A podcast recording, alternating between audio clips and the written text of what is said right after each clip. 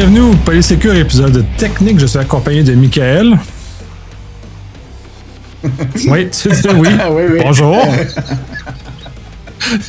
Le monde te voit pas. C'est sûr que tu es juste chez la tête se passer. Mais ça va bien? Oui, ça va bien, toi? Oui, ça va très bien aussi. Euh, Aujourd'hui, on va parler du, du WAF dans son ensemble. Qu'est-ce que c'est? Tous les avantages que ça comporte, dont le virtual patching, dont tous les, éléments de défense que ça comporte. Et ce n'est pas, même si c'est inclus dans le nom d'un firewall, un Web Application Firewall, ce n'est pas qu'un vulgaire firewall comme on le voyait euh, historiquement. C'est quelque chose de beaucoup plus sophistiqué, beaucoup plus évolué et qui est un- une pièce de défense qui est très importante et même vraiment centrale à comment la- les infrastructures du web maintenant sont structurées. Je vais te laisser passer avec ça, puis après ça, bon, on va voir où ça va nous mener. Euh, je te dirais qu'on on passe sur un long sujet. J'espère que j'espère que t'es attaché pour celle-là. Mais J'ai attaché Mathieu qui fait froid, fait que Mathieu qui est bien attaché. Là. c'est bon. Mais pour commencer, pour vrai, puis moi, c'est un petit peu quelque chose qui me révolte de plus en plus. Pour vrai, là, je suis, je suis rendu comme je comme qu'on jasait justement juste avant la rencontre. Euh, suis rendu au stade que je veux en faire un talk, je veux en parler. Je trouve que c'est un sujet qui est comme. Puis je parle pas de, dans le sens d'en parler pour vendre un produit, mais d'en parler pour informer les gens que on dirait qu'il y a, comme une. euh, Pas une. une il y a une façon populaire d'en parler, si on peut dire. On dirait que pour bien du monde, juste le mot pare-feu ou le mot firewall, on dirait que ça décoche une, une connaissance interne qui est comme Ah oui, la, la patente pour euh, fermer des ports, ouvrir des ports. C'est à peu près ça. Là. La, la, la réaction cliente là, quand tu rencontres quelqu'un puis tu leur parles de ça, là, on dirait que c'est comme les, les 1 et les 0 qu'on ne pue plus. là. C'est juste genre comme on n'a aucune idée de quoi qu'on parle. Tu sais, comme Puis ben souvent, je me rends compte que plus en plus que j'explique comment que ça fonctionne, comme que je vais en profondeur, là, le monde commence à comprendre. Mais on, on dirait que c'est comme un- une éducation qui est comme pas présente de comme à quoi ça sert un WAF tout court? tu sais, c'est comme Ah oui, j'ai besoin d'un WAF ou Ah oui, j'ai besoin d'un pare-feu, mais comme pour faire quoi exactement? Pour à quoi ça sert? Euh, comme on dirait que ce bout-là là, de l'information, il est comme pas présent. On dirait que c'est comme inexistant. C'est juste comme Ah, j'ai ça sur ma to-do list, faut que j'en achète un ou faut que j'en mette un en place. Que ce soit pour de la conformité ou pour ci ou pour ça. là, C'est comme quand qu'au final, Ah, c'est- n'importe Pour mon avis, c'est n'importe quoi. C'est malheureux que les gens ne savent pas tous les avantages que ça comporte, tout d'avoir un, justement un WAF euh, disponible, d'avoir cet équipement-là qui est très important dans, dans nos infrastructures modernes qui sont web. Euh, le fait que n'y a pas de compréhension, puis on parle encore de, de, de fermeture ou d'ouverture de passe. Come on, là. Ben, c'est ça qui est malheureux, c'est que la- pour la plupart du monde, on dirait que c'est juste ça. Puis, dans un sens, c'est vrai, c'est un petit peu, c'est une restriction de, du trafic. C'est une barrière virtuelle là, qui vient juste genre dire, ben, OK, cette part-là passe pas, celui-là, il passe, puis blablabla, qui gère le trafic. On est tous d'accord, c'est ça le but d'un pare-feu. Mais là, si on va plus loin, puis on tombe dans Web Application Firewall, ce qui veut dire un pare-feu web applicatif. Bon, il y, a, y a une grosse différence déjà en partant parce que là, on n'est vraiment plus à la même couche du tout. On n'est pas là juste pour dire, hey, le port, il marche ou il marche pas. On est là pour gérer ce qu'on appelle au niveau protocolaire. Sur la, la couche de transport, là, on vient plus juste dire, ben écoute, ça passe, ça passe plus. On est là pour dire, ben écoute, euh, oui, tu passes, mais tu vas pas juste passer parce que tu as le droit de passer, tu vas passer parce que tu as passé plusieurs, euh, plusieurs checks, on peut dire. Euh, tu viens d'une source fiable, tu, m'envoies des ce qu'on appelle dans le web, exemple des headers qui font du sens ou des entêtes HTTP qui font qui sont pas un bordel ou qui sont pas euh, tu sais que c'est pas du n'importe quoi ou que c'est pas euh, ça n'a pas été répertorié exemple provenant d'un outil de sécurité parce qu'on s'entend euh, aussitôt qu'on met quelque chose en ligne aujourd'hui c'est presque automatique que si tu es sur le web il y a un outil de sécurité qui va cogner à ta porte et qui va se faire un malin plaisir de démolir ton application ou de trouver des portes ouvertes 15, 15 minutes. Ça prend 15 minutes après qu'un IP soit on avant que tu te fasses scanner puis que tu commences à te faire attaquer. Puis ça prend, puis les red teamers, puis là, euh, sûrement que plusieurs vont se reconnaître, ça prend 5 heures avant de casser une infrastructure. Fait que 15 minutes pour se faire détecter, 15, 5 heures avant de réussir à qu'ils commencent à rentrer dans tes systèmes, c'est l'asile. Puis j'étais, puis j'étais à une conférence la semaine dernière. Là, c'est sûr qu'au moment où ça va être diffusé, c'est pas la même chose, mais mm-hmm. bref, euh, la semaine, la semaine dernière, au moment où j'enregistre, on enregistre, euh, j'étais à Objectif by Puis mm-hmm. justement, j'avais la, une des une des personnes du, du Mitre Attack qui était présente, qui justement parlait de ces éléments-là. Et une des questions que j'ai trouvé très intéressante dans l'audience, parce que le Myth Attack sert à répertorier ce que les malveillants font. Puis la personne a dit oui, mais les Red Teamers sont plus costaud que ça. Est-ce que vous allez répertorier les attaques que les Red font? La réponse a été non, parce que c'est beaucoup trop épeurant ce qu'on voit de ce côté-là. exact, c'est totalement vrai. Puis même peut-être pour en rajouter, là, euh, tu me fais penser à quelque chose, un test que j'ai fait, je pense, il y a 10 ans déjà. Je pense que, tu sais, là, quand Windows XP était sur le bord de prendre la poubelle, puis euh, c'est quoi qu'on a, qu'on a eu après? C'était Vista, whatever, là. Euh, bref, je me rappelle plus. J'ai oublié. J'ai oublié comment c'est. J'ai oublié comment que. T'as une idée de comment que Microsoft est haut dans mon estime? J'ai déjà oublié leurs produits ou leurs échecs. Euh, j'ai déjà fait le test pour vrai là, de me formater un ordinateur avec Windows XP. J'installe pas d'antivirus, j'installe rien, je fais juste formater. Je laisse l'ordinateur ouvert sans rien installer, sans rien faire. Je, le, je lui ai laissé une soirée. J'ai même pas eu le temps que la soirée se termine je suis revenu, puis l'ordinateur avait été hijacké au grand complet. Fond d'écran changé avec des alertes, des pop-up. J'ai fait absolument rien. J'ai juste laissé la machine exister sur l'Internet pendant une soirée de temps. Et le résultat était fantastique, c'est tout ce que je peux dire. ouais, ben c'était la, la, la, belle époque. C'était l'époque aussi si tu laissais un FTP ouvert, le lendemain matin, tu te ramassais avec un, un Juarez que tu rediffusais à la planète entière. Là. C'est comme. C'était le Far West à ces époques-là, mais même Vista. Vista, c'était le. Ben, c'était l'introduction du EAC, là, mais ça, bref, euh, c'est un. un première étape, mais qui n'était pas concluante. Là. exact. Mais c'est juste pour donner l'idée à quel point que comme on pourrait juste avoir un pare-feu, puis c'est pas le pare-feu qui va changer grand-chose. Euh, des gens partant, il faut savoir le configurer, ce que le trois quarts, on va se dire, le trois quarts du monde qui savent que ça veut dire un pare-feu, savent même pas le configurer, fait que ça part pas bien. Puis encore pire, ben c'est que juste un pare-feu, ben malheureusement c'est ah, comme une switch euh, dans dans la maison pour allumer la lumière ou la fermer c'est un on-off là. Ça fait rien de magique au bout de la ligne. Si tu fermes les connexions, cool, t'es en sécurité, mais t'as plus accès à rien. ça te permet pas d'être, dans certains cas, proactif ou d'être exposé, exemple, à l'Internet, puis d'avoir euh, des accès à naviguer euh, librement, si on peut dire, parce que rendu là, tu tombes dans un mode ou dans un monde que tu peux. La paranoïa n'a pas de limite, dans un sens. Là. Tu peux décider de commencer à, fermer toutes les portes puis de laisser juste ouvrir les portes. tu laisses les portes ouvertes euh, que tu as besoin d'utiliser, mais est rendu là, ça finit plus. Là. Tu, passes ton temps à faire des modifications finalement dans ton, dans ton setup de pare-feu.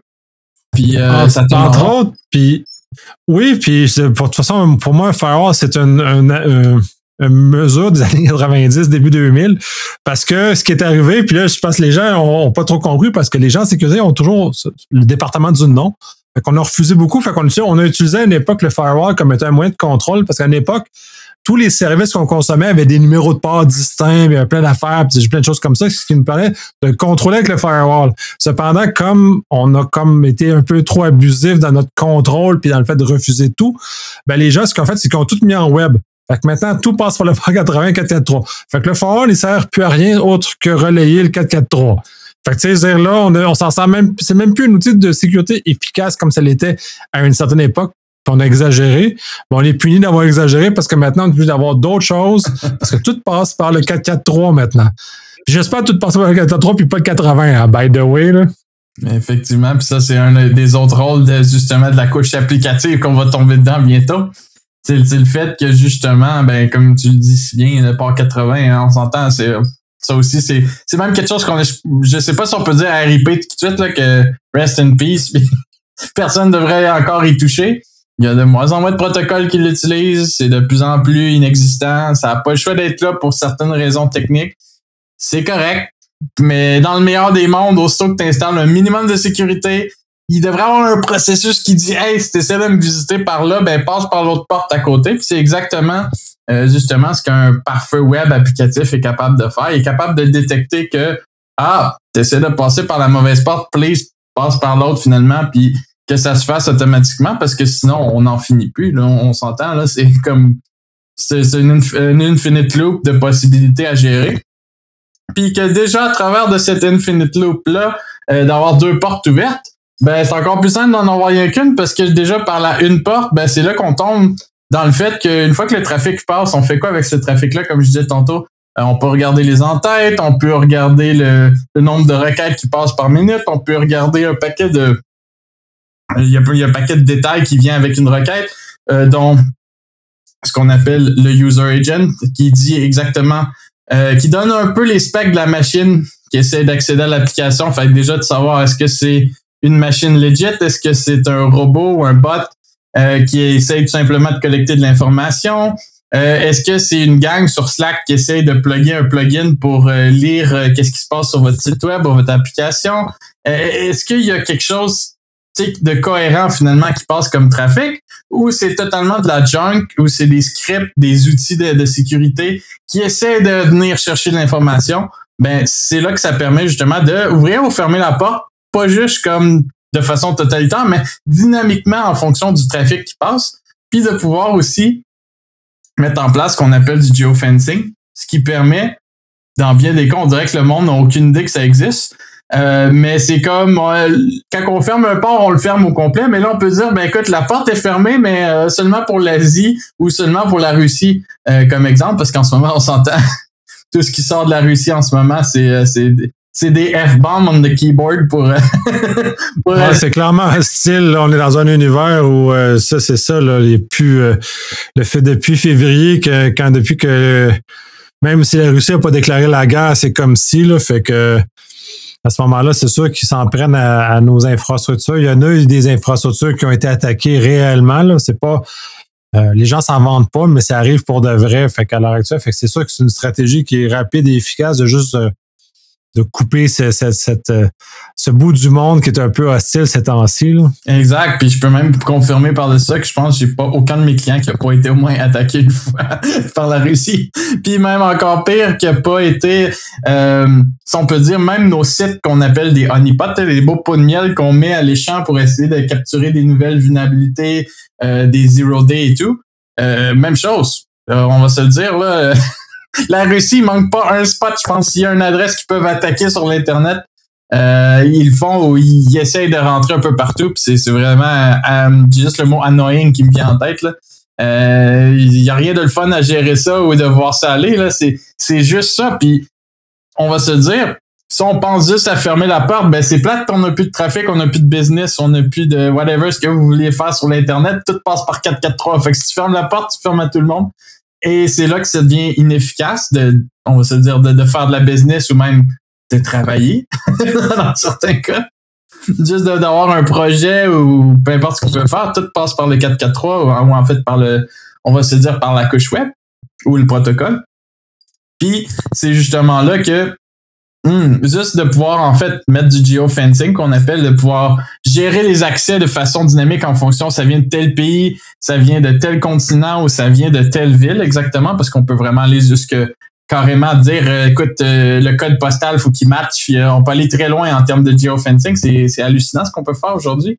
Mais écoute on n'a pas besoin d'être rendu encore. Je, pense pas qu'on soit rendu à dire écoute ce quartier euh, un peu dans, comme dans les jeux vidéo, là, la GTA, là, que tu vois des quartiers qui sont contrôlés par des gangs. Là. On n'est pas rendu là encore, je peux vous le dire.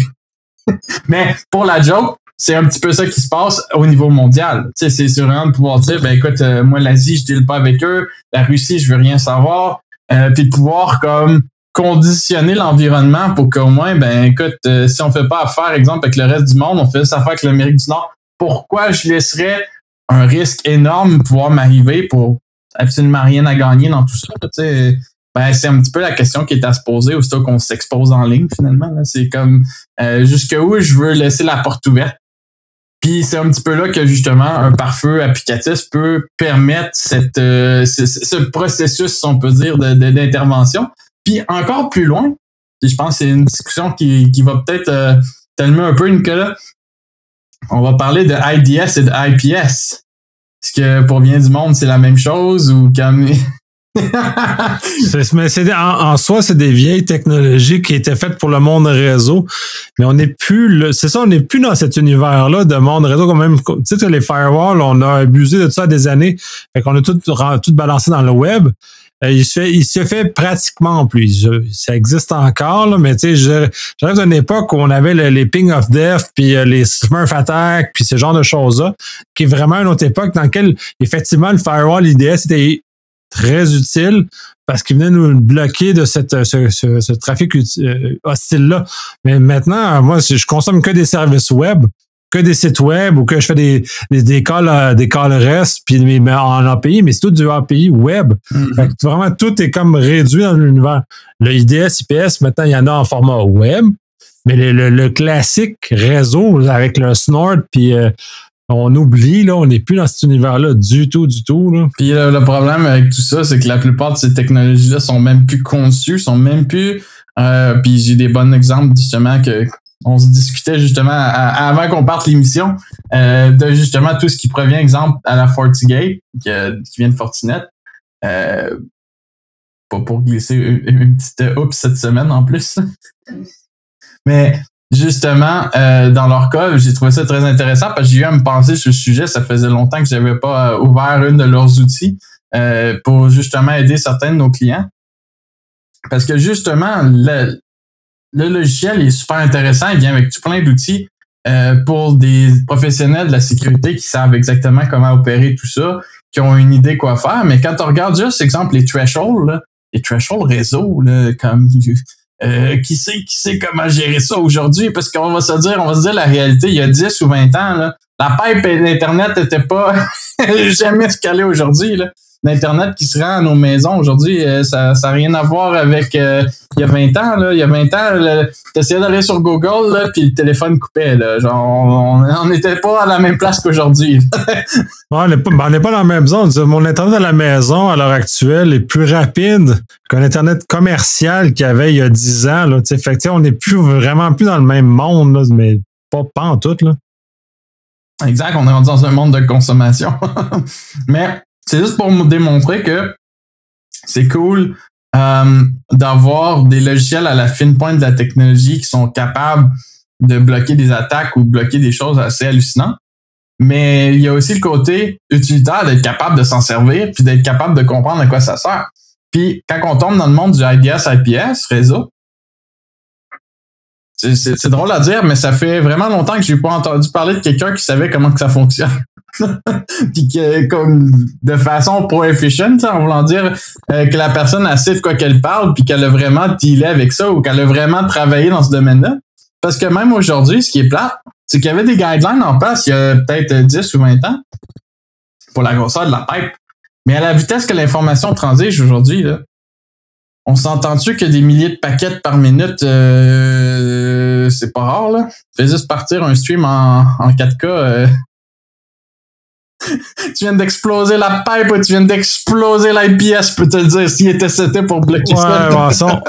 on n'est plus dans la même zone. Puis pour en avoir déployé, parce qu'il y a encore une utilité, mais ça, ça dépasse que ce qu'on qu'on discute là. Mais dans un réseau interne, tu veux ce genre d'informations-là. Mm-hmm. Moi, j'étais plus, je suis plus un fan de Suricata comme pour, pour ça, parce que c'est un moteur de, qui est ultra efficace, ultra performant, qui est capable de, gérer du 10, 10 gigabits sans, sans broncher, puis sans consommer en fou des ressources de CPU. Mm-hmm.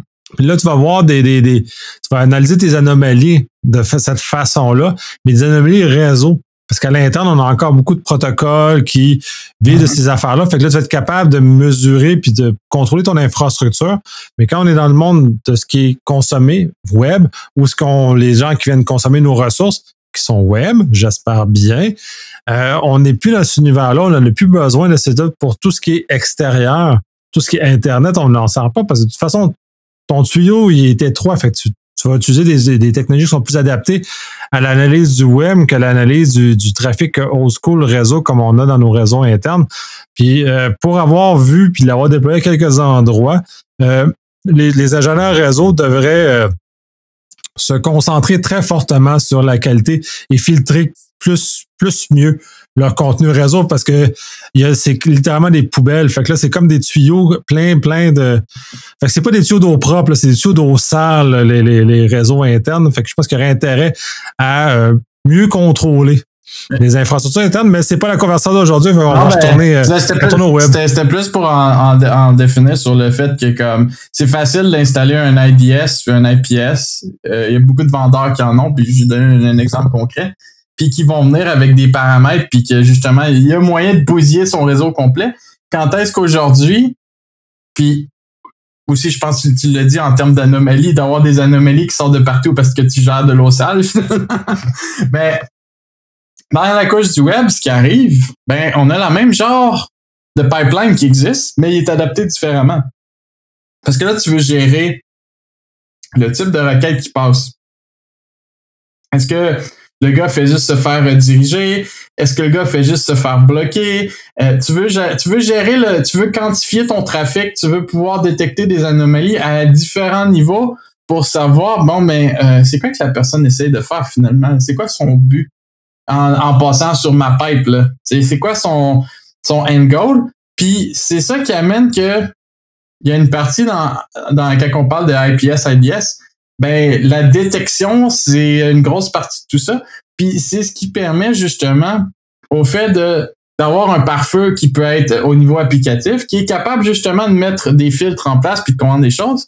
Fait que, en temps réel, si on installe la même genre de technologie qu'on avait pour gérer nos réseaux euh, plus old school ou bref, gérer nos réseaux internes finalement, ben, que si on met ça en place, ah, cool, là, je suis capable de voir qu'est-ce qui se passe vraiment, mais juste sur une pipe dans une direction ou même dans les deux, de savoir, bon, ben, écoute, mon trafic entrant venant de, exemple, tel range d'adresse IP ou venant de tel pays, euh, en ce moment, je reçois, euh, je me fais garnoter. c'est rien de positif ce qui s'en vient. Ou euh, pourquoi là, tout d'un coup, j'ai une adresse IP qui provient de la Chine qui fait juste m'envoyer des zero day puis des anomalies une en arrière de l'autre? Ben, ça permet de mettre en place des guidelines automatisés qui vont dire, ben écoute, à un moment donné, si tu reçois trop de ça, ben fais juste isoler le cas. Là, on n'a pas besoin de dealer avec ça on sait que c'est de, de, la garnotte qu'on reçoit. là. C'est vraiment lui, euh, il dompe ses déchets dans ta pipe. c'est plus juste de l'eau sale. fait que c'est un petit peu ça. C'est que ça, ça, permet de filtrer tout ça de façon automatisée à travers même du pare-feu. Fait qu'il n'y a pas de configuration vraiment à mettre en place. C'est possible de le faire. Mais rendu là, euh, comme qu'on disait tantôt, c'est tellement rare déjà de rencontrer quelqu'un qui connaît euh, le monde du IPS puis du IDS correctement, puis qui aurait une idée quoi faire avec ça, quel genre de settings mettre en place, comment paramétrer le tout, que c'est rendu que c'est plus simple de juste comme laisser ça indépendant, puis que ça se gère tout seul, parce que au final, les risques qu'on tombe sur quelqu'un qui connaît vraiment ça, euh, euh, je pense que je vais lui donner sa licence s'il si, m'approche puis, puis qu'il me montre qu'il connaît ça. c'est ce que je veux dire. Là? On est rendu là. Mais pour, la, pour la joke, c'est que ça permet justement d'aller un petit peu plus loin. Puis d'en arriver avec des concepts, comme que tu disais si bien au début, euh, des concepts de virtual patching puis de virtual hardening.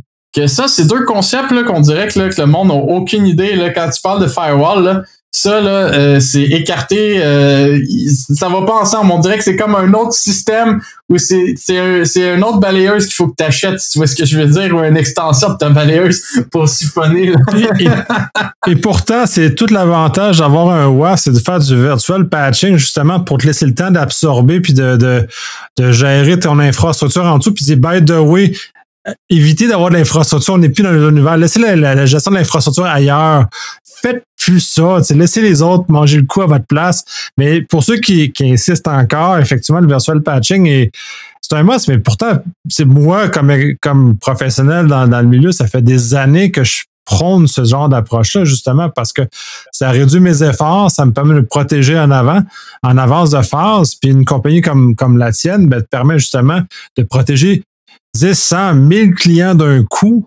Fait la même chose, leur, et leur laisser le temps de mettre en place la, fameuse patch. Puis, ben, de toute façon, en, off, tu me parlais beaucoup, tu me parlais de, de, Exchange, qui, au moment où on enregistre, euh, connaît certaines ratées très importantes sur le volet web d'accès, qui justement ça. Puis, d'avoir juste pour moi, justement pour vous autres, d'avoir développé cette patch-là virtuelle, qui n'est pas la patch sur le, vrai serveur lui-même. Fait que, by, the way, puis ça, je, parce que je l'ai déjà fait ailleurs, euh, quand vous utilisez un WAF, faites juste que votre application web, ou en tout cas dans ce cas-ci Exchange, ne parle, n'est autorisé qu'à parler avec le WAF. Si vous ne faites pas ça, on va venir vous frapper sur le côté quand même, puis ça va faire mal quand même, parce que j'ai déjà vu. Mais bref, je vais te laisser continuer. Puis tu sais ce qui est le plus ironique dans tout ça? Puis ce que je trouve encore plus drôle, c'est que le monde ne devrait pas pouvoir se faire frapper de côté si leur configuration en place sur leur service web serait bien configurée in the first place. Ben, malheureusement, si on suit les standards d'aujourd'hui, puis ça, c'est une autre raison d'avoir un WAF, puis de faire exactement ce que tu dit, de laisser juste passer le trafic qui vient du WAF. C'est le côté merveilleux de tout ça. C'est que tu plus à te soucier de ce qui va venir de gauche à droite à côté, que ça veut dire venir de. Tu te connectes ta pipe directement sur le WAF, fait que tout ce qui vient, c'est de l'eau propre, pour reprendre le terme. Puis euh, ce qui vient d'à côté, ben techniquement parlant, puis ça, c'est un autre, euh, c'est un autre sujet que je veux pas aller trop profond dedans parce que je crois qu'on pourrait se perdre.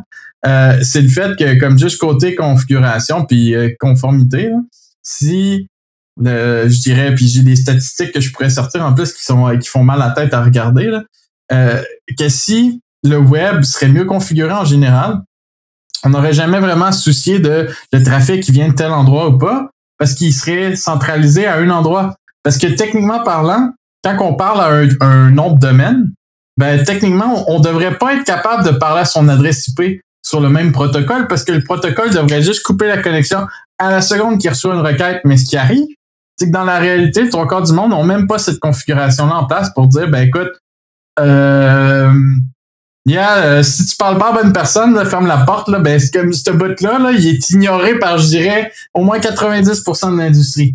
Ce qui fait vraiment peur. ça, ça c'est un autre sujet peut-être pour un autre moment. Je sais pas si tu veux rajouter quelque chose. non, mais j'ai pas. Parce que ça, j'en ai beaucoup à dire aussi. Justement, cette, euh, cet usage, ce mauvais usage des outils qui sont disposés. C'est-à-dire, on utilise un WAF, mais en plus, on laisse de côté. J'ai eu la même chose au niveau du, euh, des, des anti-spam où ils se mettent en place un front anti-spam euh, dans l'info numérique, mais leur, leur SMTP n'est pas, ne filtre pas l'origine de, des communications. Fait que sur le côté, ils ont reçu. Puis, ben, ils ont laissé le open gate, le, open relais sur le, le 10 choses parce qu'ils disent, non, non, mais on est filtré en amont. On dit, non, mais t'es, es scanné par tout le monde. Fait que, même si ton MX n'est pas diffusé, il est diffusé sur ton fournisseur en haut, ils vont te trouver pareil. Ils vont, te trouver parce qu'ils scannent ou ils vont te trouver parce que t'es en showdown. C'est fait tu vas être repéré quelque part. Une place ou un autre, ton port 25 qui va être déclaré quelque part, puis tu vas te faire attaquer. Puis on parle du SMTP, là, de, vieilles affaires, de, vieilles guenilles d'un autre monde. Puis tu sais, oh non, non, mais c'est pas grave. Oui, c'est grave. Fait qu'en web, c'est la même chose.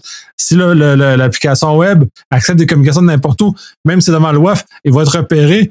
Puis Shodan va l'avoir répertorié de toute façon. Puis Shodan, c'est pour ceux qui sont des, font du Kung Fu en Shodan, c'est assez malade ce qu'on est capable d'avoir comme information.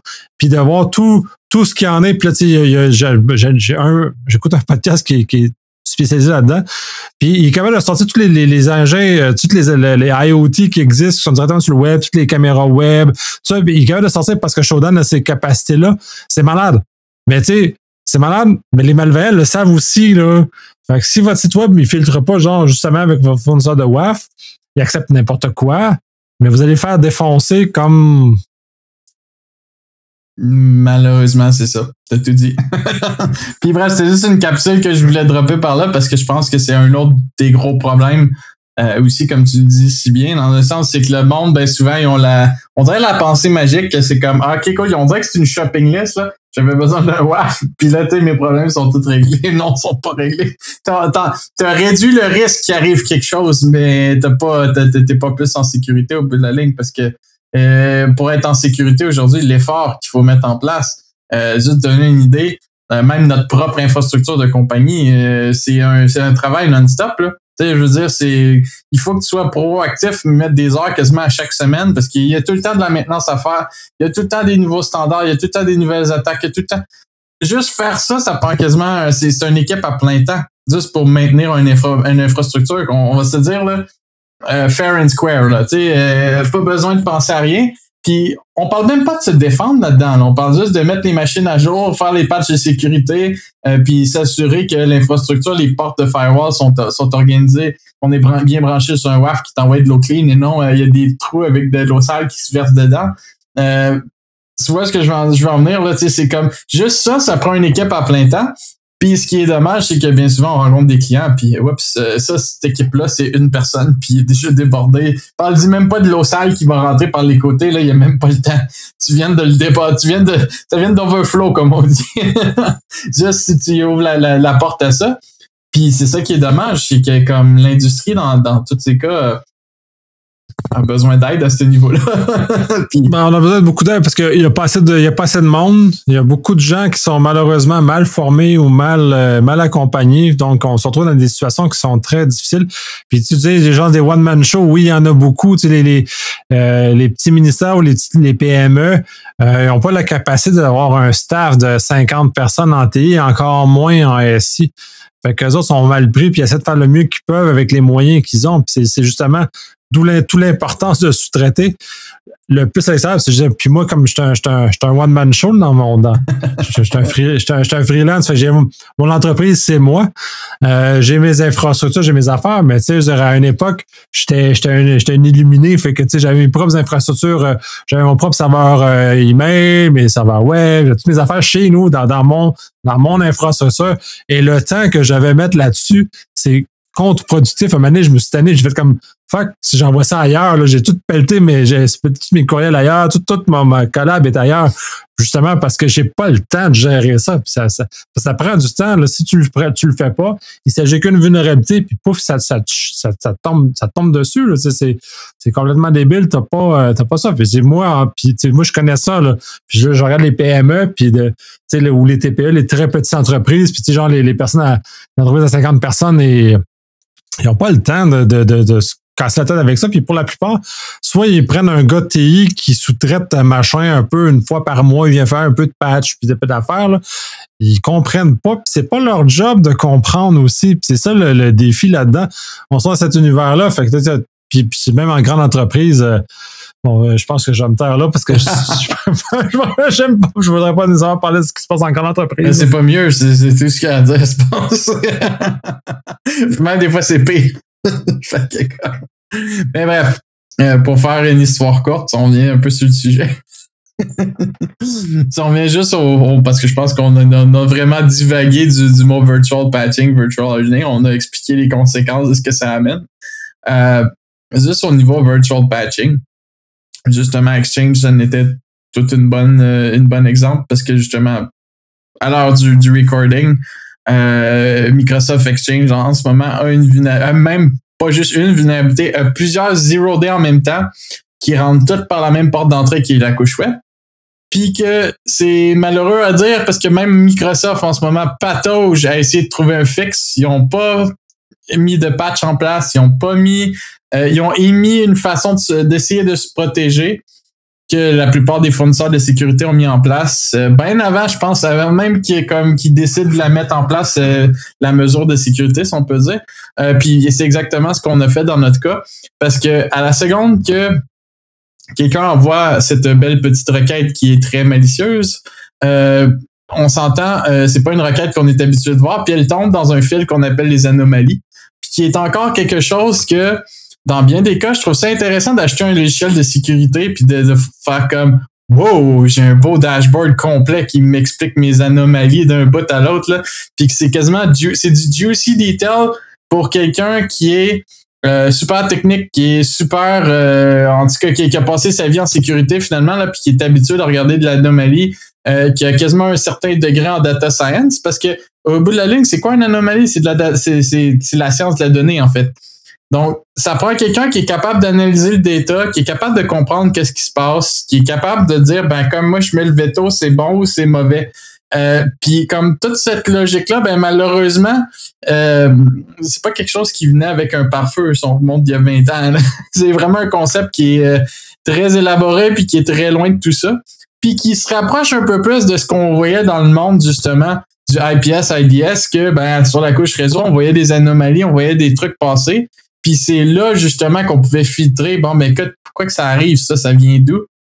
C'est là qu'on était capable de mettre le doigt euh, justement sur des failles, euh, sur des botnets ou sur certaines, euh, on va se le dire, sur certaines choses qui font partie de, du monde IT qu'on veut peut-être pas qu'on veut peut-être pas trop mettre la lumière dessus parce que des fois ça peut même être épeurable juste en parler. ben c'est un petit peu la même idée avec le virtual patching, c'est que ça nous permet que en temps réel, ben nous à la seconde qu'on reçoit quelque chose qui qui me ressemble faire partie de des risques, avoir un risque assez élevé, ben, je suis capable justement de filtrer en temps réel. Puis pour relever un autre point encore plus intéressant, euh, comme Nicole disait plus tôt, euh, c'est le fait d'avoir, exemple, plusieurs centaines de clients ou plusieurs milliers de clients qui utilisent les mêmes applications. C'est encore mieux parce que dans notre cas, ça nous permet de mettre une approche euh, de la science de la donnée qui est justement le plus qu'on a d'influx en, même temps provenant de plusieurs clients différents plusieurs qui utilisent tous la même application, ben, je suis capable de catégoriser ma donnée pour lui dire, ben, écoute, euh, si ça vient sur cette application-là, ben, sors-moi des anomalies par rapport à l'application en tant que telle. Donc, je suis capable de savoir exactement où est-ce que l'attaque va arriver, quand est-ce qu'elle va arriver, puis quand elle arrive, ben, bien souvent, elle est filtrée avant même euh, d'avoir pu toucher la cible, parce que justement, avec l'influx de données qu'on a, c'est encore plus facile d'isoler les cas isolés puis de voir que ben finalement le problème est systématique, puis de mettre en place justement une patch de notre côté qui qui va avoir comme impact que le client n'aura même pas besoin de penser à mettre sa patch en place parce que justement le jour que le patch va vraiment sortir, comme dans le cas qu'on a en ce moment avec Exchange, ben la patch, euh, ça fait quoi déjà, Nicolas? Je sais pas si tu une idée du suivi, mais il me semble que ça fait plus qu'une semaine ou deux que, que le monde se font attaquer ou qui se font exploiter déjà. Euh, ça, fait, une bonne semaine que ça roule, mais j'ai pas, j'ai pas suivi parce que j'ai pas été interpellé sur ce dossier-là. Mais moi, je peux dire que ça fait deux semaines qu'on a une patch. Fait que...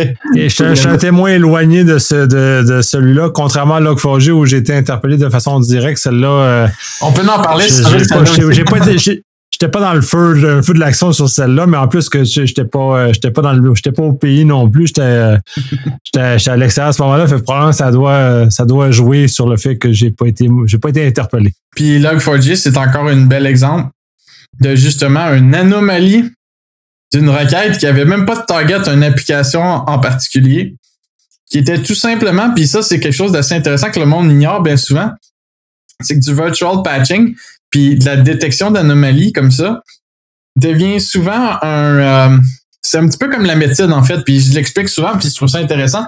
C'est le fait que, exemple, en, médecine, mettons qu'on prend le COVID comme exemple, toutes les variantes du COVID qui se développent puis qui réinfectent tout le monde, en fait, ben, c'est un petit peu la même chose avec une faille ou un zero down informatique. C'est que à la seconde que la première attaque est lancée publiquement, qu'elle est répertoriée, qu'elle a, qu'elle a frappé quelqu'un, en fait, le problème qui arrive par la suite, c'est que, exemple, Log4j, euh, je dirais à peu près deux semaines avant même que ça soit public, avant même que le monde commence à, à s'affoler que ça existe, que c'était possible, nous, on avait déjà répertorié l'attaque parce qu'une des premières cibles, on, on, était, on était un petit peu la cible. On avait un beau target sur le dos. On avait plusieurs de nos clients qui étaient des cibles intéressantes pour ça. Puis on l'avait déjà identifié. Puis on avait trouvé ça un peu ridicule parce que en fait, la faille même est une faille qui était, on, va aller un peu plus en profondeur par rapport à Log4j qui, qui affectait Java. Mais ce qui est intéressant, c'est que quand on regarde le spectre de l'attaque, qu'on fait de la data science dessus, on est capable de voir que c'est un spectre de RCE, qui veut dire Remote Command Execution, qui était déjà en place pour Java. C'était déjà un spectre d'attaque très connu, très en place, que n'importe quel euh, système qui a un minimum, on va dire, j'ai juste le mot decent qui me vient en tête, qui est capable d'identifier des attaques, aurait dû bloquer. Ça aurait jamais dû se rendre là, malheureusement. Malgré que la faille était très béante et très simple, ben, on aurait dû jamais se rendre là si euh, les étapes de protection, si on aurait tout mis en place, le monde qui était protégé était vraiment protégé. Ils n'ont pas eu à paniquer. Puis le problème qui est arrivé avec ça, c'est que si on prend l'exemple du COVID, avec ses variants malicieux, ben une faille en informatique, c'est encore pire. Parce que dans les 24 premières heures que la faille est devenue publique, on s'est ramassé avec 2000 variants. Quand on a peur d'un variant en, médecine ou d'un virus, là, ben là, on a peur de 2000 variants de façon différente de pouvoir attaquer la chose. Puis j'ai eu des histoires de d'autres euh, fournisseurs de, logiciels ou bref de solutions de sécurité avec qui je suis en contact qui me parlaient que eux, c'est plusieurs cent mille variants qu'ils ont vu dans la même semaine. Euh, nous, on a arrêté comme rendu un certain step parce qu'on s'est rendu compte qu'on les bloquait toutes anyway. Euh, quand tu identifies bien la racine du problème, tu es capable de, d'extrapoler qu'est-ce qui va en suivre, qu'est-ce qui est possible. Donc, dépendamment du patch mis en place, puis si on veut faire des stats, c'est assez hallucinant, c'est d'être capable de voir que, oh, cette attaque-là a fait des petits très rapidement, puis que le monde se sont rendu compte que, oups, il y a du monde qui se sont mis à mettre justement des patchs de sécurité, puis qu'il y avait toujours du monde qui trouvait des moyens de les passer, ces patchs de sécurité-là. Puis c'est là que ça devient encore plus important d'avoir encore plus de données pour pouvoir mieux protéger le client, parce que si on essaie de le faire par nous-mêmes, c'est là que ça devient dangereux. C'est vraiment une job à plein temps. C'est comme si la plupart des entreprises, c'est ce bout-là, je pense, qu'ils suivent un petit peu pas. Puis c'est correct qu'ils le suivent pas parce que ça fait pas partie de leur business. Mais c'est l'idée que juste prévenir une attaque comme ça, ça prend une, pleine équipe à plein temps qui que c'est leur seul focus, c'est de voir ces attaques-là arriver, puis de scanner ces anomalies-là, puis avoir un beau dashboard justement qui leur dit quoi faire parce que euh, on s'en tire pas. Là. Il y a de l'automatisation à travers tout ça, puis on s'entend. Euh, là, on parlait de 90% tantôt. Là, je pense qu'on est à plus que 90% des compagnies qui ont même pas idée que ça existe de faire ça ou d'avoir un département qui gère ça. Puis ça ferait pas de sens non plus parce que ça coûte tellement cher. On va se dire le, le, coût de la, sécurité aujourd'hui, c'est euh, ça explose. Je pense des ex moi en tout cas de mon vécu là, des experts qui font des salaires exorbitants là, j'en ai vu un puis un autre. Puis c'est juste la tangente que ça prend. Je pense que ça va être encore pire dans 5 ou 10 ans. à vitesse qu'on manque de. Ben, c'est la, rareté qui amène à, qui amène à ça. -dire, là, c'est de plus en plus dur de trouver des experts qui savent comment vous accompagner. Puis, pour les PME, c'est juste terrible parce que là, eux autres n'ont pas les moyens financiers des grandes entreprises justement pour compétitionner euh, sur ça. Fait que, tu sais, les grandes entreprises vont réussir à, rapatrier les, meilleurs du milieu justement parce qu'on les salaires assez attrayants. Mais là, toutes les petites PME, si on ne pas juste sur l'environnement du Québec, euh, c'est terrible parce que autres, on se retrouve avec pas de gens et pas de moyens parce que c'est très, très dispendieux euh, euh, de travailler dans ce univers-là. C'est pour ça qu'un système comme le, ce que c'est un exemple, mais il y en a d'autres, mm-hmm. justement, de, de à, frais modérés. Tu embauches une série d'experts, mais tu mutualises ça. C'est tout le, le, volet. Puis c'est en fait, c'est comme un peu l'info magique fonctionne en, en général, c'est de justement répartir le coût sur plusieurs et que tout le monde a le même bénéfice en même temps de cet, cet élément-là. En cybersécurité, ça va devenir fondamental, même euh, inévitable d'en arriver là, parce qu'on ne sera jamais capable de ramener des experts à, la... Même si on essaie de les former, ben. on ne sera jamais capable d'amener des experts suffisamment pour réussir à faire ça. Donc, il faut vraiment aller vers l'autre côté. Permets-moi que, en tout cas, je te vole ta côte, que c'est inévitable. Je pense que je mets ça dans mon talk pour le Hackfest. Il pas de problème, mais effectivement, ça, devient inévitable. On, l'usage de ce genre de service on n'a plus, de, plus de staff pour le faire en cyber, c'est encore plus en TI. On commence déjà à on commence à se sentir le fait que le monde commence à avoir de la misère à embaucher des gens compétents. En cyber, c'est encore pire à quel point on est dans un état de, de, pauvreté de, de, de, de, quantité de gens. Fait que après ça, comment tu veux que les, les petites PME puissent se protéger quand il n'y a même plus d'experts sur le marché qui sont capables de les accompagner? Puis parce que les grandes entreprises les, les, les, monopolisent toutes aussi, là, parce qu'ils ont plus les poches plus profondes sont capables de toutes les, de toutes les prendre. Mais mais c'est ça, il faut des systèmes qui sont euh, mutualisés, des systèmes qui font ça. Puis c'est l'avantage du virtual patching, c'est justement c'est que toi, tu appliques ta page dans ton dans, le système que tu offres, dans le service que tu offres, et tu as 1000, 2000, 10 000 clients d'un coup qui se trouvent à bénéficier de ça, qui n'ont pas besoin de, eux-mêmes déployer l'énergie, le temps et d'embaucher les gens pour obtenir ce service-là. Et c'est là l'avantage, puis je, je, crois que c'est là, tant qu'à moi, l'avenir, parce que euh, bon, les gens, même, même, au, au-delà, si on essaie de former des gens en cyber, il n'y en aura pas tant que ça, parce que c'est un univers très particulier avec des mandings euh, un peu spécial. Puis c'est pas n'importe qui qui peut aller là-dedans de façon aussi euh, ouverte que dans, dans certains autres qui sont plus pré, des, univers un peu plus prévisibles tant qu'à moi. Là. Fait que c'est de prendre un, une approche et un thinking qui est différent de ce qu'on retrouverait normalement. Mais mon opinion. Ben, je vais même continuer puis approuver ton opinion sur un point. Écoute, euh, un des plus gros géants justement du web, qui est Google, a exactement l'approche qu'on a en ce moment. C'est exactement comme ça qu'ils pallient aux plus grosses euh, vulnérabilités du web, puis qui protège un écosystème. On se dit Google, c'est géant, c'est, planétaire. On se dit c'est plus juste euh, si eux, il leur arrive quelque chose, on est tout infecté, on est tout euh, on a tout un compte Gmail ou on a tout rapport à Google sur à partir de notre téléphone ou autre, qu'on le veuille ou qu'on le veuille pas. Euh, fait que quand on pense à des business comme ça qui ont une importance planétaire puis qui ont à déployer, on s'entend, euh, puis ça c'est la petite nuance que je voulais ajouter à ton opinion parce que je l'aime bien moi aussi. Euh, c'est le côté comme de comprendre que c'est compartimenté, c'est bien beau de vouloir euh, se proclamer exemple expert en cybersécurité, mais c'est rendu que la cybersécurité c'est tellement technique parce qu'il y a tellement de sous-branches. Tu peux être un expert en Red Team, tu peux être un expert en Blue Team, tu peux être un leader de Purple Team, tu peux être un data scientist qui a un attrait pour la cybersécurité. Tu peux être le gars de IT qui est un crack de configuration de sécurité, mais qui a aucune notion de Red Team, aucune euh, bref, qui a aucune notion de tout le reste, puis c'est bien rare de tomber sur quelqu'un qui va être un all-in-one ou un jack of all trades, master of none. Euh, que ça va être très, très, très rare. En tout cas, moi, dans mon cas, j'en ai pas rencontré souvent. J'ai plus rencontré du monde qui était très, très calé dans leur branche à eux. Puis comme essayez pas de les détrôner, ils sont là depuis trop longtemps. ils connaissent la machine d'un bout à l'autre, mais ils connaissent juste ça. Ouais.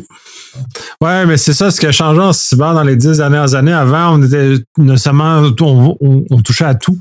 Dans les dix dernières, au moins les dix dernières années, il y a eu une énorme spécialisation dans beaucoup de domaines qui fait que c'est, c'est virtuellement impossible d'être euh, expert dans tous les, dans tous ces domaines-là parce que c'est trop vaste. C'est justement parce que donc ça prend des experts, puis ça prend plus d'experts, puis ça amplifie le problème pour les PME, entre autres, qu'on ne peut pas se payer genre 10 experts parce qu'il va falloir qu'il y en ait un en GIA, un en réseau, un en application, un en plus, on en a plein, là. On pas de conformité comme on a parlé la dernière fois. Il y en a une panoplie de domaines qui sont rendus là, puis c'est excessivement difficile. Puis moi, l'autre exemple, c'est moi, c'est des, je les appelle les full stack en, cyber. En web, en, prog, tu as des full stack, ben en cyber, tu as des full stack. Il y en a vraiment pas beaucoup des full stack parce que ça prend une compréhension très, très pointue dans tous les domaines. Euh, c'est rare. Exact. Puis même encore pire que ça, euh, le, le, le, concept des full stack, il est rare, mais en même temps, pas tant sur un autre axe que, exemple, si je prends exemple mon équipe de développement, ben c'est en train de se passer déjà avec les équipes de développement. Je fais souvent la joke que les, les salaires font juste augmenter par rapport à ça parce qu'on n'arrête pas de squeezer une équipe qu'avant c'était six ou sept personnes, que là en ce moment tu t'attends quasiment d'avoir un gars qui est capable de faire tout ça. Tu t'attends qu'il soit capable de faire son euh, ce qu'on appelle le sysadmin, déployer le serveur, configurer le serveur, configurer les applications, configurer comme tout le tralala réseau. Euh, tu t'attends qu'il va faire son DevOps, qu'il va créer lui-même son pipeline, tu t'attends qu'il qui utilise les bonnes pratiques euh, de sécurité, puis euh, le SDLC and, so on. Euh, tu t'attends que le gars il soit capable de faire du back-end, du front-end, un minimum, ait un minimum de knowledge d'une base de données. tu t'attends que le gars là, il, patauge beaucoup là, parce que dans bien des cas, les développeurs aujourd'hui, ils se font lâcher sur des tracks de comme, écoute, c'est le budget qu'on a, puis mange-toi pour que ça marche. c'est pas, c'est plate à dire, mais c'est ça la réalité. Puis en sécurité, c'est encore pire parce que le budget est encore plus petit. Bien souvent, on se dire, on se cachera pas les choses. Le budget est encore plus petit, le personnel est encore plus dur à trouver. Puis, comme qu'on dit, ben, à trouver un faux stack de sécurité, ben, en tout cas. Je, I praise the Lord qui a, une, grosse business, qui a les moyens en, en une tête un ou deux dans leur business s'ils sont chanceux. Là. Mais euh, désolé, les PME et les, les, les, les, très petites entreprises, malheureusement, n'ont pas cette chance-là. S'ils ont la chance d'en avoir un, ben souvent, ça va peut-être être leur leader. Mais même encore là, c'est quelque chose qui est comme problématique à tous les niveaux. Puis c'est exactement pourquoi, justement, que le virtual patching empêche. Euh, moi, dans ma tête, là, juste pour revenir au concept du virtual patching, puis même du WAF en général, je pense que c'est une question d'expertise avant tout, mais je pense même que c'est quelque chose qui est plate à dire, mais ça devrait devenir une pratique même dans les écoles.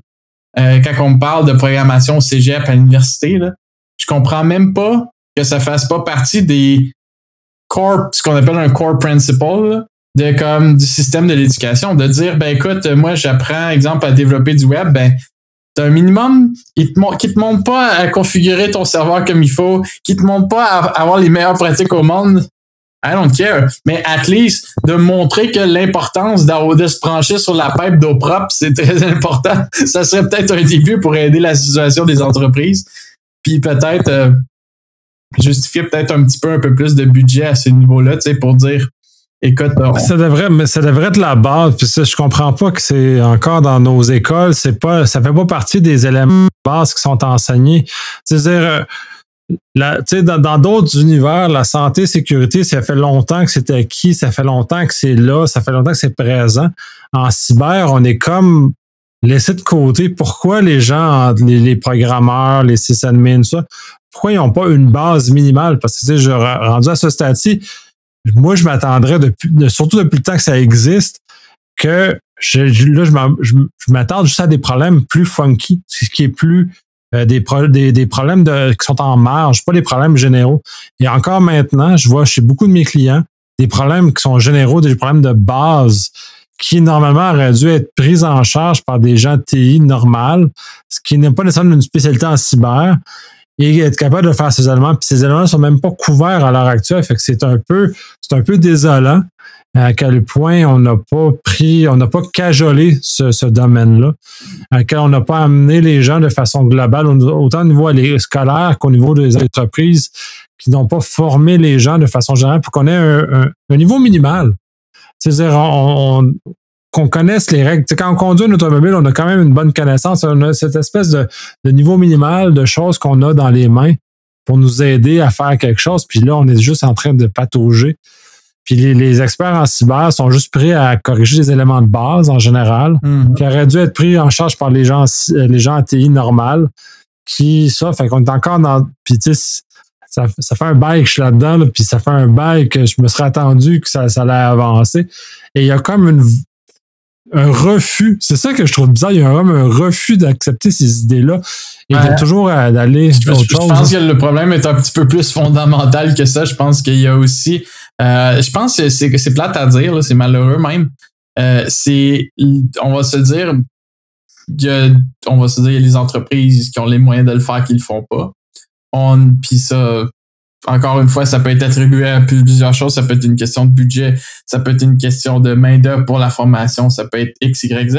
Mais au niveau de l'éducation, ce qui est encore pire, c'est d'avoir des profs qualifiés qui viennent vraiment, qui ont une expérience du marché, qui sont pas juste comme tomber prof. Euh, puis moi, c'est plate à dire parce que j'ai justement, je prends des étudiants en stage chez nous. Euh, puis j'en vois toutes les couleurs justement avec l'université. Je vois des choses des fois que je me gratte la tête comme OK, genre l'université manque du temps de budget que ça pour avoir des profs qui, sont capables de faire autre chose que te lire une page Wikipédia qui parle de sécurité. Là. Euh, T'arrivais avec des concepts concrets puis des choses qui sont à jour, pas juste aller lire de quoi qui date il y a peut-être déjà 5 ou 10 ans sur Wikipédia, puis comme si c'était le en all be all de la sécurité, mais d'arriver avec des nouveaux concepts frais, à jour, ben moi, mon gros problème, puis personnellement, je fais même des runs puis des présentations des fois dans des cégeps ou d'université, justement juste pour ramener à l'ordre l'idée qu'il y a des technologies qui, avancent tellement vite là, que le système scolaire ne suit pas. Un peu comme justement en, sécurité, euh, la plupart du monde, ben comme il pourquoi ils finissent par se focaliser sur une branche de la sécurité, c'est parce que ça avance tellement vite que si tu veux être full stack en sécurité, là, faut que tu sois une machine à étudier à plein temps. Faut quasiment que ce soit ton side gig, là. T'as pas le choix parce que comme ça va juste trop vite. Et c'est la même chose quand on parle de full stack, exemple, en développement. Aïe, aïe, aïe, les technologies, là. Comment que moi, j'ai vu en cinq ans passer d'héberger son propre serveur, de le configurer à faire euh, sur VMware à comme aujourd'hui que c'est tout est Docker en virtual machine, euh, puis que tout est autodestructible puis euh, isolé automatiquement avec des couches de virtualisation. Juste la stack en, en tant que tel a tellement changé. Il y a tellement de monde que dans leur éducation, on ne jamais appris à configurer un serveur tout court. Ils n'ont même pas idée que ça, ça mange en hiver. Euh, c'est tellement de concepts qui vont tellement vite là, que comme si le monde n'est pas assez à jour, on dirait que ça suit plus. Puis l'éducation est comme pognée in the middle. Puis les entreprises, la même chose. Euh, suivre cette évolution-là, puis suivre les nouveaux trends, puis où est-ce que ça s'en va, là, euh, c'est quasiment, faut que tu dédies quelqu'un à plein temps à faire ces recherches-là, puis à amener ces nouveaux concepts-là dans l'entreprise, ou autant que dans le niveau scolaire? Puis on dirait que c'est ce coup extra-là, je si je peux dire, ou comme on dirait, ou je sais pas si c'est justifié par le manque de main-d'œuvre, mais c'est ce qui fait que après ça, on forme du monde pour faire une job X, puis ils arrivent sur le marché de l'entreprise, puis ils sont comme Qu'est-ce que c'est ça? Genre, moi, on m'a jamais appris ça. puis c'est quasiment juste ça qu'on voit, malheureusement. Euh, quand il est question de programmer, ça, s'il n'y a pas de problème, ils sont opérationnels. Tout le monde est capable d'apprendre à programmer. Mais là, quand on leur dit, euh, t'as peur, là, faut que tu fasses plus que ça. c'est là que, comme bien souvent, ça, ça sent la soupe chaude assez rapidement, puis que même que ça peut, c'est plate à dire parce que c'est comme, on essaie de résoudre un problème de main d'œuvre, mais comme la soupe chaude fait que un petit peu comme dans le, dans le milieu hospitalier que le monde se tanne puisque c'est, c'est, un carreau incontrôlable. Ben, c'est la même chose. Tu as du monde qui se rend sur le marché du travail puis qui sont quand même, mais moi, c'est pas ça que j'ai étudié, tu sais, comme c'est pas ça que je suis venu faire du tout, puis ils se rendent compte que la réalité, ben, c'est de faire partie de ce chaos-là puis de se mettre à jour, finalement, là. C'est, c'est, ça qui fait qu'on a encore plus de misère, finalement, dans tous les axes à trouver du monde parce que, comme, c'est juste, on est dans une loupe d'évolution trop rapide. Puis c'est ça, justement, qui fait que les zero vont encore plus vite. C'est pour ça qu'il faut les bloquer avec, justement, un système de virtual patching. Puis j'aimerais ça sauter au sujet numéro 2, qui, est souvent son petit frère que tout le monde oublie. Là, on dirait qu'il ignore, il fait pas partie de la même famille. Euh, mais le concept de virtual hardening, qui est justement quelque chose qu'on dirait que le trois quarts du monde n'a aucune idée que ça existe. Euh, parce que c'est juste comme quelque chose qu'on dirait qu'il a tombé entre les cracks de quelqu'un qui a changé de job ou qui a pas euh, qui a pas voulu vraiment euh, apprendre des trucs qui étaient passés date parce qu'on s'entend du virtual hardening. Moi, il y a 5 ou 10 ans, j'en entendais parler par beaucoup de monde. Aujourd'hui, tu dis ce mot-là, puis c'est comme, c'est quoi ça? comme ça sort de où? c'est un petit peu comme quand on parlait du IDS, IPS tantôt, que comme c'est quelque chose d'un concept de réseau qui est rendu évolué puis qui veut pas en doute dire la même chose. Ben, c'est la même chose au niveau que Virtual Hardening, c'est tout simplement le concept de t'installes une application, tu as un minimum de bon sens de faire une recherche de comme c'est quoi les outils euh, qui vont attaquer cette application-là, c'est quoi les chemins d'accès les plus critiques sur l'application qui devraient être protégés, qui ne sont peut-être pas par défaut c'est quoi les mesures, en fait, qu'il faudrait que je configure, exemple, dans mon hébergement ou sur mon serveur pour dire, ben écoute, je parie au strict minimum pour empêcher que finalement, je mets mon application en ligne, puis euh, quelques heures plus tard, euh, capote, euh, ils ont finalement rentré dans mon serveur, puis on est rendu qu'on vend du Viagra à pleine page. sur notre site d'association de soccer, si vous voyez ce que je veux dire. Là exemple comme une comme un autre.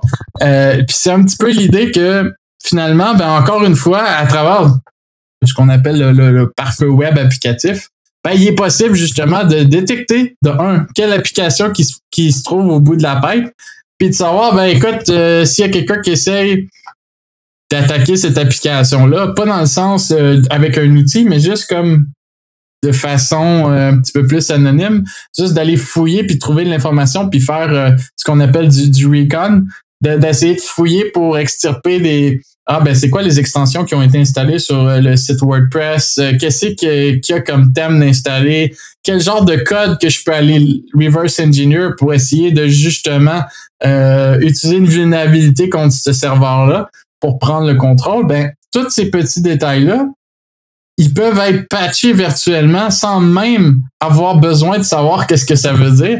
Puis ça, c'est souvent quelque chose qui est comme le trois du monde, on dirait qu'ils ont oublié que ça existe, puis ce que je comprends pas, on dirait que c'est quelque chose de fondamental, ou peut-être qu'il s'est perdu avec le fait que justement on est rendu avec du monde qui sont rendus tellement full stack que ben ça slip entre les sièges, là, plus qu'on rapetisse puis qu'on essaie de condenser tout dans des super humains qui font tout, ben, comme on se ramasse avec des trous comme celui-là, que je, sais pas si, je sais pas si t'en penses, Nicolas, mais c'est quand même quelque chose qui est dramatique dans ma tête, là. Ben oui, c'est dramatique, mais c'est parce qu'on a, on revient au problème de compétences, puis, on, on, on l'a mentionné là, plusieurs reprises. Euh, on a des limites, euh, des limites de, capacité. Je aussi bon que je peux, je peux être, j'ai quand même des limites très importantes au niveau de ma connaissance de cyber. Quand on sort de mon domaine, je vaux plus très cher. Puis là, ensuite, de me demander que je sois, je sois bon là-dedans, puis de demander aux professionnels qui soient bons là-dedans tout, ça devient rien. Fait que du, du hardening, euh, ça a des gens, puis tu sais, j'ai vu des affaires, c'est l'asile, là tout et n'importe quoi, mais des gens qui, malheureusement, avaient l'impression qu'ils étaient bons. Ça aussi, c'est un problème d'être capable de se capable de se réactualiser, d'être capable d'admettre qu'on n'est pas bon dans certains domaines. Il y a des gens qui sont pas capables de ça, fait vont comme penser qu'ils sont les, champions dans tout. Mais quand tu es champion, tu peux pas être champion dans tout, c'est impossible. Fait puis là, c'est là amène les problèmes pour les entreprises, puis amène les, choses, parce que si on se fie sur ces gens-là, euh, on, va, on va tomber parce qu'on ne peut pas être bon dans tout. Non, exact. Puis ça me rappelle quelque chose que tu as dit un petit peu plus tôt. Je m'avais plus c'était dans l'émission ou avant l'émission. Mais ça revient aussi simple que d'être capable de tester ce qu'on a mis en. Ou que comme de, mettre une protection en place, puis au moins d'être capable au strict minimum de dire ben, est-ce que je suis capable de faire une petite requête curl pour genre valider que ma protection est en place puis elle fonctionne. Tu sais, mettre un minimum l'emphase, un petit peu comme on le fait en développement, d'avoir un cycle de développement sécuritaire, ben la même chose, de déployer quelque chose de façon sécuritaire, de mettre en place des patchs de façon sécuritaire, d'automatiquement tester est-ce que comme ben écoute j'ai mis un patch bien cool en place mais euh, finalement fais juste changer de get à, un head request ou whatever fais juste swapper la méthode HTTP puis tu bypasses le, patch. Euh, tu vois ce que je veux dire? Ben comme il servait à quoi ton patch finalement t'as fait quoi? T'as laissé la porte ouverte pareil puis c'est un petit peu ça c'est comme euh, ah j'ai j'ai déployé un patch de l'application mais oups le serveur est rendu hors ligne j'ai même pas vérifié puis c'est un peu le, ce syndrome-là que j'ai l'impression qu'on voit euh, aussi qui est à travers de tout ça, qui n'est pas la cause non plus. Euh, fait que c'est pourquoi que de plus en plus, on essaie de packager ça à travers d'une couche logicielle qui peut tout simplement pallier à tout ça parce que comme de plus en plus, ben écoute, avec la manque de main-d'œuvre, je pense que c'est apprécié de pouvoir arriver avec une solution de faire comme ben écoute, installe ça, plug ta pipe comme il faut dessus, là, puis on, on, on, vient de résoudre une bonne partie des problèmes. Euh, sans même avoir à penser à plus loin, là, si vous voyez ce que je veux dire. C'est comme euh, le problème, il commence là. C'est avec les ressources qu'on a aujourd'hui, il faut être capable de simplifier, il faut être capable de, de, de se rendre compte puis d'avouer qu'il nous manque des connaissanses. Puis c'est plus beau, le plus beau trait à avoir dans l'industrie pour vrai, pour être comme tant qu'à moi, pour être un bon expert en cybersécurité, c'est d'apprendre à savoir euh, tap out quand c'est hors de nos compétences parce que comme il y en a trop qui essayent de justement pousser à des endroits qui devraient peut-être pas. puis ça donne des belles choses qui sont euh, rocambolesques, je peux vous le dire. Euh, puis c'est ce qui fait aussi que bien souvent les entreprises se ramassent avec des outils pas qui sont mauvaises, des outils qu'ils achètent, euh, mais juste que comme ils se rendent pas compte qu'ils viennent d'acheter un, un, un, outil pour la NASA, que ça prend l'équipe de la NASA pour l'opérer, ben comme c'est un petit peu là que ça devient dangereux. Parce que là, tu te rends compte que ben là, j'ai des problèmes de connexion, j'ai du trafic légitime qui se fait bloquer pour euh, des raisons X, Y, Z. Je me ramasse avec une panoplie de courriels pour me dire qu'il y a des alertes. On est en train de se faire, euh, on est en mode DEFCON Safe. ouais, c'est compliqué. Il y a plusieurs affaires là-dedans. puis le fait, un, il, y a, plusieurs outils que ça prend des experts, mais vraiment très spécialisés dans, ces, dans, ces ceux-ci. Puis même à une certaine époque, les différents fabricants avaient développé des certifications justement à quel point leurs outils étaient compliqués, fait ça certifié pour l'opérer. Pour moi, c'est un peu euh, c'est un peu absurde ce genre de choses-là, mais bon, bref, c'est un, un, milieu, c'est un, moyen de faire de l'argent comme un autre.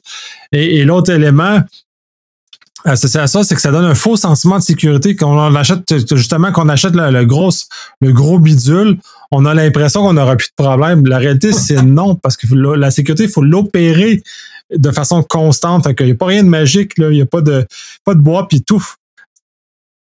C'est totalement ça, puis c'est exactement pourquoi que nous, de notre côté, ben, comme de plus en plus, que ce soit un pare-feu web, puis même les autres pare-feux que je vais dropper une petite F-bomb euh, dans l'émission, autant les autres pare-feux qu'on est en train de développer, justement, qui sont à d'autres niveaux pour d'autres protocoles qui sont autant oubliés, si on peut dire, qui ont d'autres problèmes similaires, c'est la même chose. Ça se, ça se rattache tout au fait que quand on regarde des applications qui sont trop dures à utiliser ou qui t'es rendu que tu as d'une formation, c'est bien souvent parce que ils te le disent pas, mais c'est pas vraiment une formation que tu as besoin. Tu as juste besoin d'avoir un data scientist euh, euh, qui fait partie de l'équipe de sécurité.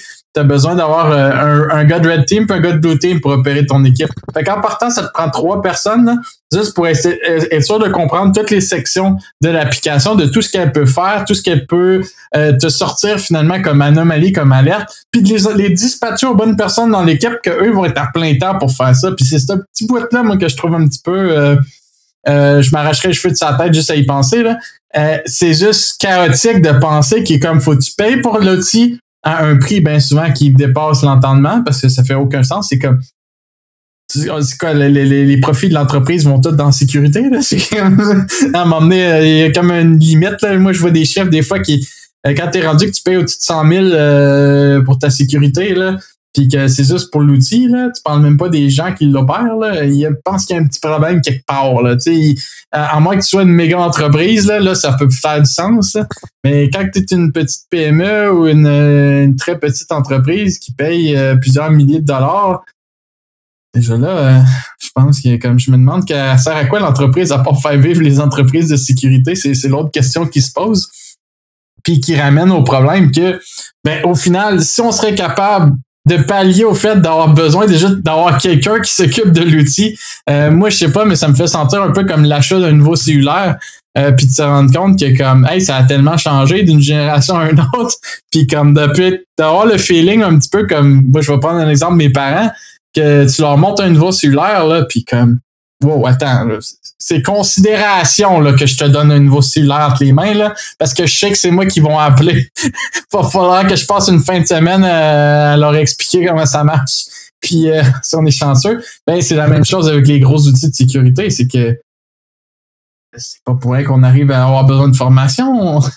ça n'a pas été conçu pour monsieur madame tout le monde, ça a été conçu pour des experts de métier que justement, moi, des fois, c'est assez incroyable. On me montre des outils, puis la, la, bave à coule, je suis comme Wow! Moi, là, quand, je, quand je travaillais en sécurité, je, si on m'aurait donné cet outillage-là pour travailler, là, j'aurais été au paradis. Mais dans la réalité, il faut, faut travailler pour une entreprise qui a les moyens de se permettre ça, de un. Puis après ça, ben, d'avoir l'équipe qui va derrière, puis c'est souvent ça qui est oublié.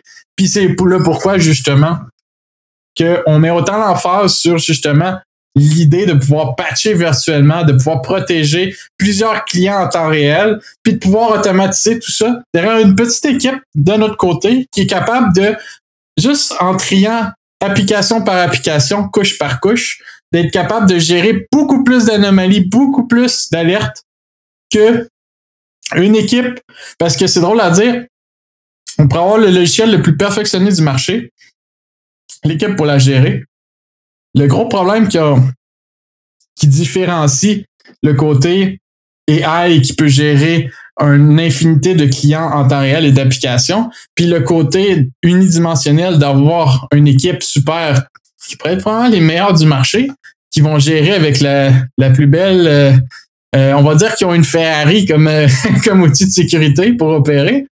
Ben, c'est beau entendre parler, mais dans la réalité, euh, si vous avez trois applications, exemple, ou quatre applications dans l'entreprise à protéger, euh, comment vous faites pour savoir que quelque chose est vraiment une anomalie quand c'est juste une petite requête qui vient de passer direct? Parce que comme Oups, malheureusement, j'ai pas assez d'échantillons pour te dire que c'est une anomalie. Ben, c'est tout ce genre de stéréotype-là qui fait que le, le endgame, si on peut dire, de tout ça, fait que, euh, je veux dire, comme Nicolas disait plus tôt, c'est inévitable qu'on s'enligne vers quelque chose euh, qui va regrouper beaucoup de clients ensemble parce que comment tu veux gérer quelque chose qui est une anomalie, on s'entend, des anomalies, c'est un beau mot, moi, que je trouve trop, euh, on dirait que c'est pour le, du monde avec un PhD, là, bien souvent, que pour dire que finalement, c'est des statistiques pour dire c'est, c'est quoi le plus petit percentile euh, de l'information qui ne matche pas avec tout le reste, là, tu sais? Euh... c'est là que moi, je pogne un bug, puis je suis comme, ben pourquoi pas simplifier tout ça, puis d'en mettre le plus possible dans le même panier, comme ça, on va être sûr que le, petit pourcentile qui va sortir du lot, ben il risque d'avoir un problème, ce petit percentile-là. Il y a une raison pourquoi il existe.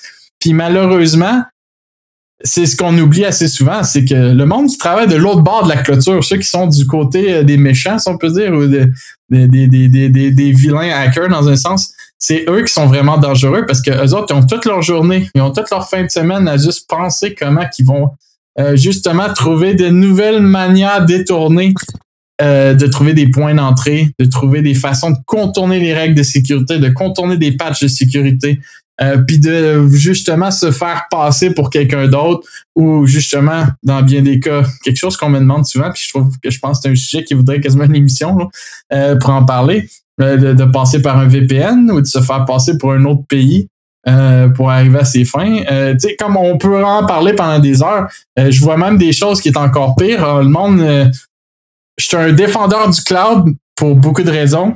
Puis autant que le cloud peut être autant dangereux quand tu te rends compte qu'un cloud a un réseau privé. Qu'est-ce qui arrive si on bloque l'Internet, mais le réseau privé du cloud lui-même contient, euh, si on veut dire, des membres du crime organisé euh, côté informatique, on va se le dire, euh, qui ont eux-mêmes des serveurs puis qui dépensent des fortunes justement chez Azure, chez Google, chez Amazon, euh, pour justement pouvoir lancer des attaques à même le réseau de ces centres de données-là, puis que comme on se dit, ah ben ça vient de l'interne. C'est toutes des questions qui se posent, mais je vous en laisse sur la déduction de ce qu'on disait tantôt avec la, le beau tuyau plein d'eau sale. ben là, plus que ça, l'eau qui rentre dans vos serveurs, je veux vous dire, vous êtes branché sur une pipe qu'on appelle l'Internet.